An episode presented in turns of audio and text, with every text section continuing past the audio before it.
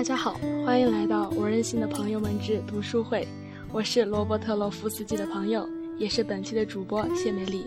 您现在听到的音乐是亚维桑的轻音乐《风是》。本期我为大家带来的是王安忆所著《今夜星光灿烂》的节选，《女儿倩》。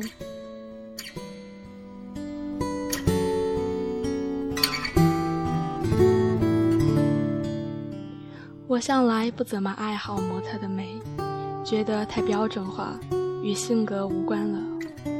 大约是科学的因素，由最初的黄金分割定律起头，人体的比例线条日渐量化，变成概念了。尤其是女性，因原本形体更丰富微妙，此时善解一切闲余之笔，精确的简直不太像人。古典油画上的维纳斯总是有些赘肉。还不够匀称，显出某一种个别的生活对身体具体的影响力。这是什么生活？似真似幻，既感官又精神的享乐生活，爱和美的生活。这是人性的好看。是不是因为文艺复兴在意大利兴起，艺术家们大概都依着意大利女人的样子画圣母，所以凡看意大利电影。就觉着里边的女演员都像是圣母，哪怕是个粗作女佣，就想圣母原是这样的，有烟火气息，有履历，才能生下耶稣，扛起人类顶罪的重活。于是那健阔粗鲁里便显出了些崇高感。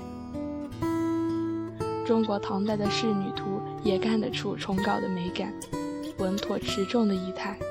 强盛的大王朝审美自然趋向壮大，有体积和重力。大户望族也讲这个，比如《红楼梦》，众人都以为林黛玉太过纤巧，而薛宝钗长相敦厚，才可做贾家子媳。现代社会，神权、皇权全颠覆了，审美便也走向民主，倒也不是文艺复兴时期的民主。那时候有英雄。小民都有崇高心，保持了壮美的观念。今天是全民的社会，不承认有基因，所以肯定在细微处做文章，走到精致处再另辟蹊径。现在的审美都有些古怪的，我却还喜欢唐正的女人的美。多年前，在拥挤的火车上，见一女人立在过道，脚下是坐卧的旅人，还有行李，气氛惶悚。她背靠火车座椅的侧面，从背上的兜里掏出毛线活，一针一针悠闲地织。他的安详从容里就有一些壮美的意思。幕下的影视明星中，我新近找到一个，就是赵薇。以前因讨厌小燕子的轻佻，不乐意看她。最近看了几回，发现她竟有些古代的壮美。龙颜狮鼻，上有开天辟地的故事，她可演女娲。崇高的美还是和处子的纯洁并在一起，不是说圣母是从天意受孕，处子的纯洁不只来自于年轻幼稚，更关乎于精神的清洁。不久前在瑞典遇到一位旧友，曾是派遣北京的外交官，当时是金发碧眼的美人。十多年过去，添了岁月，可依然觉着她美。仔细想一想。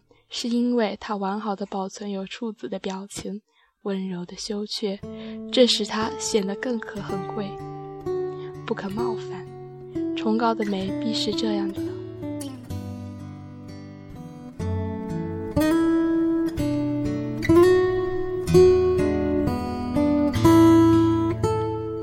以上就是本期我为大家带来的全部内容，感谢大家的收听，我们下期再见。